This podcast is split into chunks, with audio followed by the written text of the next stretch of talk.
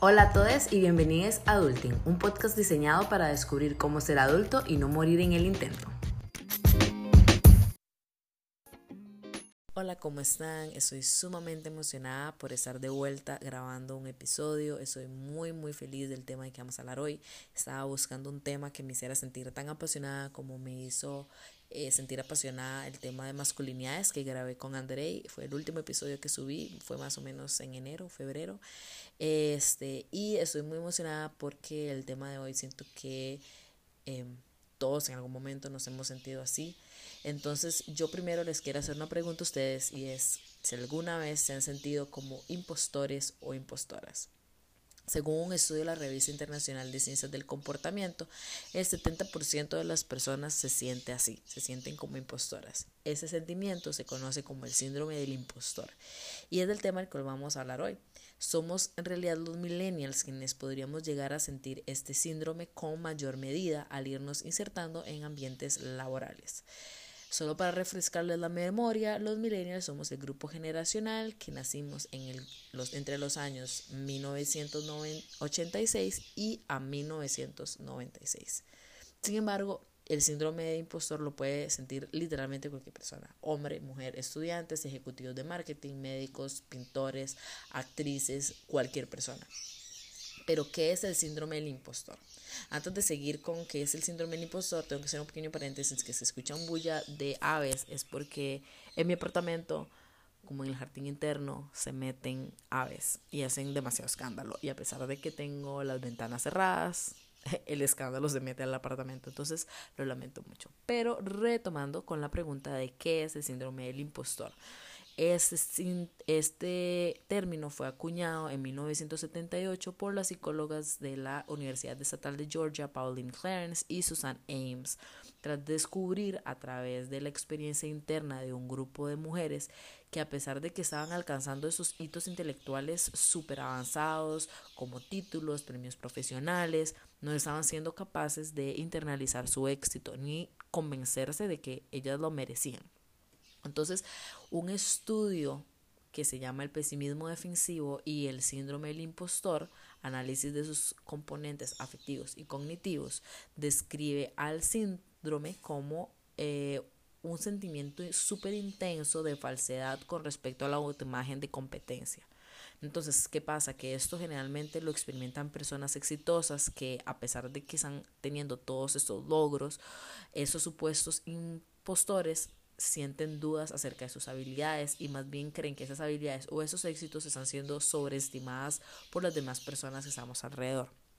Entonces ellos no se creen merecedores de estos éxitos que están obteniendo y se comienzan a preocupar de que los demás descubran que, que realmente no, no son tan inteligentes o que no son tan buenos en lo que están haciendo como realmente sí lo son. Entonces este éxito o esos logros los hace sentir como farsantes. ¿Cómo funciona?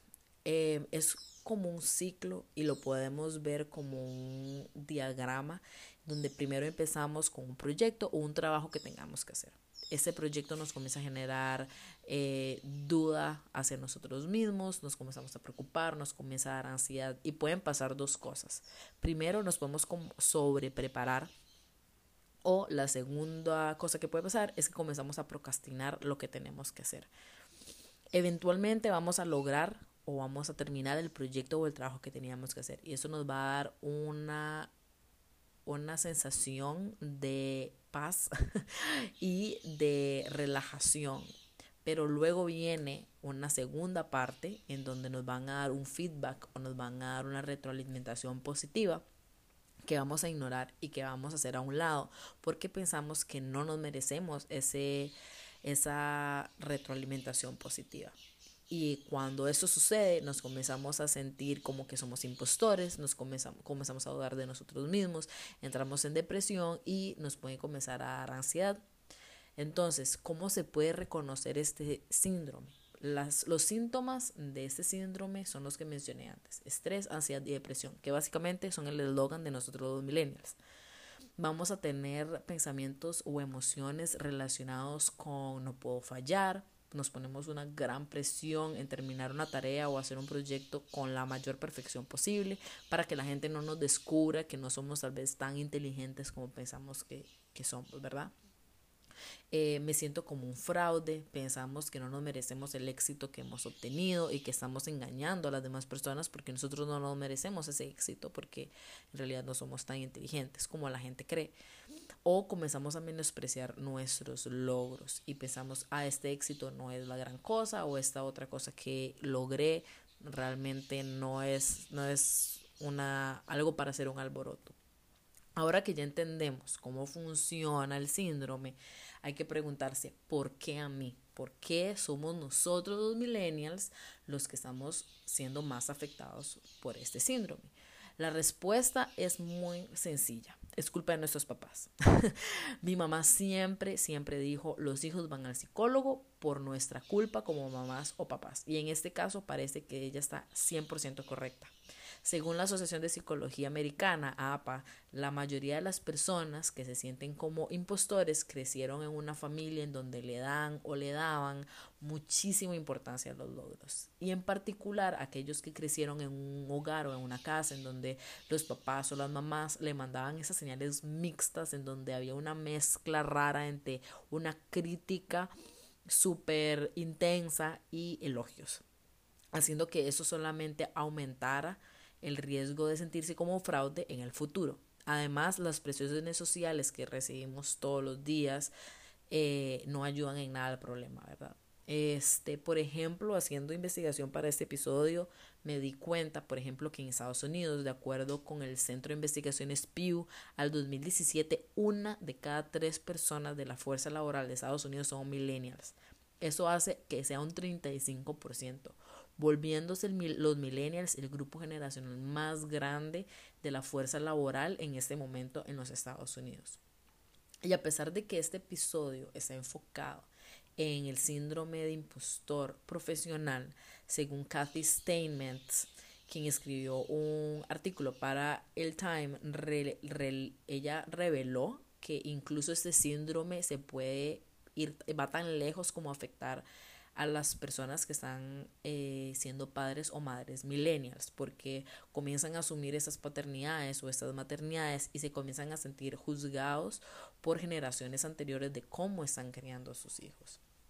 Entonces es un, es un síndrome que va más allá de lo profesional.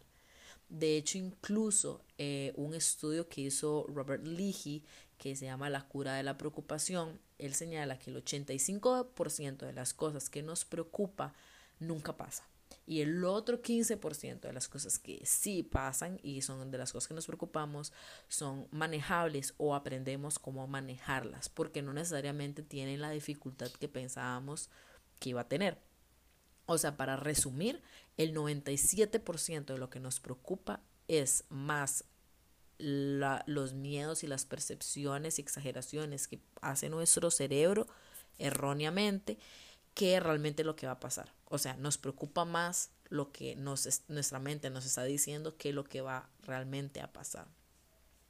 Por supuesto, en este podcast no puede faltar mi pregunta de todos los días cómo afecta este síndrome especialmente a las mujeres, porque como ya les había mencionado al inicio, las primeras investigadoras, Clarence James, fueron las primeras en describir el síndrome y ellas más bien pensaban que era algo que únicamente se manifestaba en las mujeres. Y por supuesto, como todo, eso tiene un eje, un eje de género. Entonces, si bien existen hombres que se sienten impostores hay investigaciones, señala Valerie Young, que de hecho es una investigadora experta en síndrome de impostor, muestra que las mujeres somos obviamente más propensas a internalizar los errores y con eso a sentirnos más impostoras. ¿Qué puede detonar el síndrome para las mujeres? Los mensajes familiares sobre el perfeccionismo, sobre las bajas expectativas, el desenvolverse en un campo creativo en donde el trabajo es juzgado por normas subjetivas. Ser, un, una, ser estudiante donde, universitaria, por ejemplo, donde el conocimiento siempre, siempre es probado.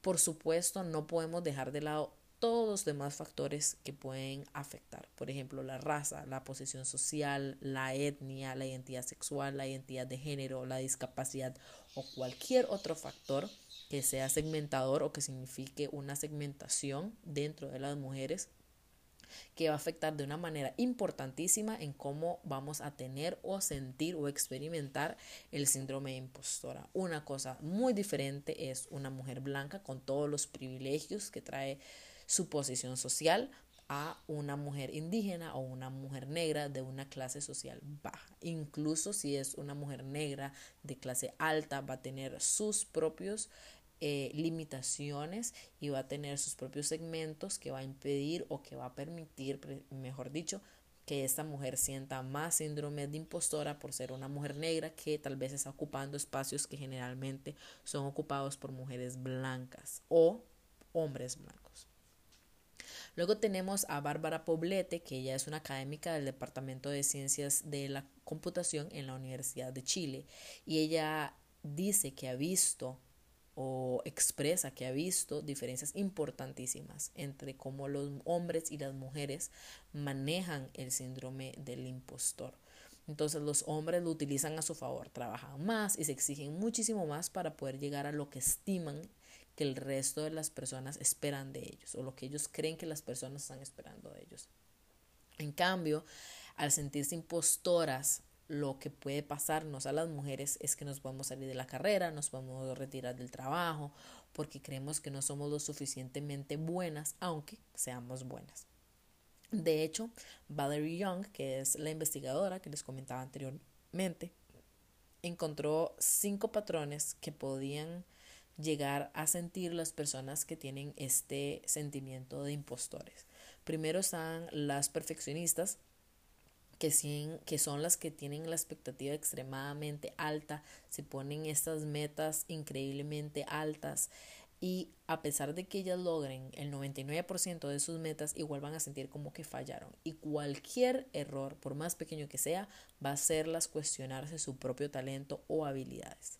En segundo lugar, tenemos a las expertas, a las que sienten que tienen que saber absolutamente toda la información antes de empezar un proyecto y constantemente están buscando certificaciones o haciendo entrenamientos para mejorar sus habilidades y nunca van a aplicar un trabajo a menos que cumplan todos los requisitos. Esas mujeres pueden tener dificultades para hacer preguntas o hablar en reuniones o en clases porque sienten que si hacen alguna pregunta o no saben la respuesta a esa pregunta o no saben una respuesta a una pregunta, se pueden sentir como estúpidas y van a decir esta porque piensan que la gente va a decir y esta porque está aquí si no sabe la respuesta a esa pregunta.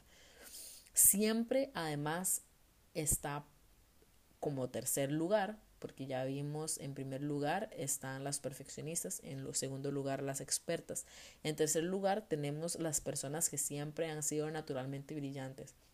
Ese tipo de personas en las que cuando están haciendo algún proyecto o algún trabajo, todo les sale muy fácil por el tipo de habilidades que tienen.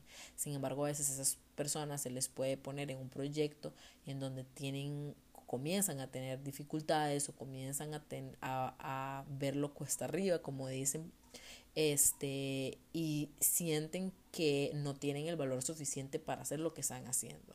Porque esas personas están acostumbradas a que todo sea muy fácil utilizando ya las habilidades que tienen y realmente no tienen que hacer mucho esfuerzo porque son naturalmente brillantes. Pero en el momento en el que tienen que comenzar a poner un poco más de empeño, su cerebro le dice, mm, no, sos una impostora porque no lo estás haciendo bien, a pesar de que tal vez mm, es algo que nunca ha hecho y tiene que ponerle tal vez un poco más de empeño. Por último, bueno, seguidamente, perdón, están las solistas, que son las que piensan que tienen que hacerlo absolutamente todo sin pedir ayuda y si piden ayuda sienten que son unas fraudes o que son un fracaso total porque están pidiendo ayuda. Y por último, ahora sí, tenemos las heroínas o las que se creen Wonder Woman y que siempre están exigiéndose trabajar más para que los demás, más que los demás, para poder demostrar que no son impostoras. Entonces sienten esa necesidad de ser súper exitosas en todas las áreas de trabajo, em, en toda en su área en la área de maternidad como pareja entonces quieren que todas las áreas de su vida sean absolutamente perfectas, ¿verdad? Y que no haya ni un solo error en la manera en la que están haciendo. Entonces, de manera general, podemos resumir el tema de hoy como la explicación que da Elizabeth Cox, que es una psicóloga, que las personas que sufren síndrome impostor se ven afectados porque comienzan a activar como estos frenos de emergencia que los las, las y los imposibilitan a compartir grandes ideas y optar por puestos de trabajo o, o pedir ascensos o pedir este, aumentos de salario. Una, ¿cómo, ¿Cómo podemos hacer para evitar que, no más bien cómo evitar, sino cómo este, hacer que ese sentimiento de impostor se baje. ¿Hay maneras? Sí. El primer paso, en caso de poder, es pagarse a ver. Es sumamente importante en absolutamente todos los, los problemas que tengamos en nuestra vida.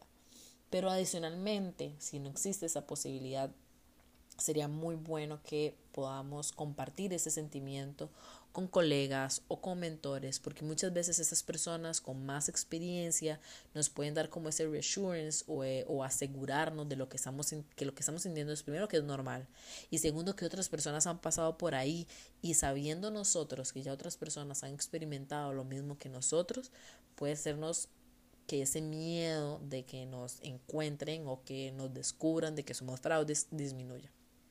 También hay otras cosas que podemos hacer. La psicóloga Audrey Irving dice que el primer paso es poner nuestros pensamientos y emociones en perspectiva y preguntarnos, ¿este pensamiento o esa emoción me está ayudando o me está impidiendo hacer mi trabajo? Esto nos va a ayudar a replantearnos nuestros pensamientos, o sea, recordarnos que la única diferencia que existe entre una persona que experimenta el síndrome de impostor y alguien no y alguien que no lo experimenta es cómo responde esa persona cómo respondemos a los desafíos que tenemos enfrente. Entonces, ¿Qué significa esto? Que podemos comenzar a aprender a valorar las críticas constructivas de una manera diferente, no pensar que esas críticas constructivas son menospreciando nuestro trabajo o diciéndonos que no es suficiente nuestro trabajo, sino que más bien está bien, pero así también lo puedes, así lo puedes mejorar para que sea aún mejor. Comprender que en realidad estamos haciendo el proceso más difícil cuando no estamos pidiendo ayuda o recordar que también entre más practiquemos una habilidad vamos a ser más capaces de ayudar. Entonces, todos podemos sentirnos en algún momento como impostoras o como impostores, pero lo que hay que enfocarnos es trabajar para no sentirnos que tenemos una vida de impostores. Realmente este episodio me gustó mucho grabarlo. Este, obviamente, como todos los demás temas que se hablan aquí, podemos sacar un millón de temas relacionados, pero no se olviden de ver los Ella Viste esa semana, porque va a ser sumamente interesante. Eh, las primeras mujeres, eh, Ames y Clarence, ellas hicieron un test de para poder saber si nosotros nos sentimos como impostores. Entonces, esos van ese va a estar en el Ella Viste. Igualmente va a haber una de las charlas, bueno, para las personas que eh, nos gusta ver TED Talks, eh, Valerie Young, que es sumamente inteligente y sumamente interesante de escuchar. Eh, tiene una TED Talk, entonces esa también va a estar incluida en los Ella Viste esta semana. Realmente es un tema muy, muy interesante. Los invito y las invito a que investiguen más porque es un tema que tal vez creo que no se habla mucho y que muchas, muchas personas lo sienten y lo experimentan de diferentes, no solamente en diferentes maneras, sino que también lo experimentan en diferentes áreas. Entonces, no necesariamente lo vamos a experimentar en todas las áreas o solamente en una, sino que lo vamos a experimentar en varias y en diferentes momentos de nuestra vida lo vamos a experimentar en diferentes áreas de, de maneras o intensidades diferentes. Ese fue el episodio de esta semana. Espero que realmente les haya gustado muchísimo. Me encantó hacer la investigación sobre este, este tema. Realmente estuvo muy, muy interesante. Y entonces, como para terminar todo, espero que tengan un excelente resto del fin de, de esta semana. Que la pasen súper bien. Manténganse en su casa, aislados no salgan solamente para las cosas realmente necesarias. Y nos vemos en el próximo episodio de Adulting. Bye.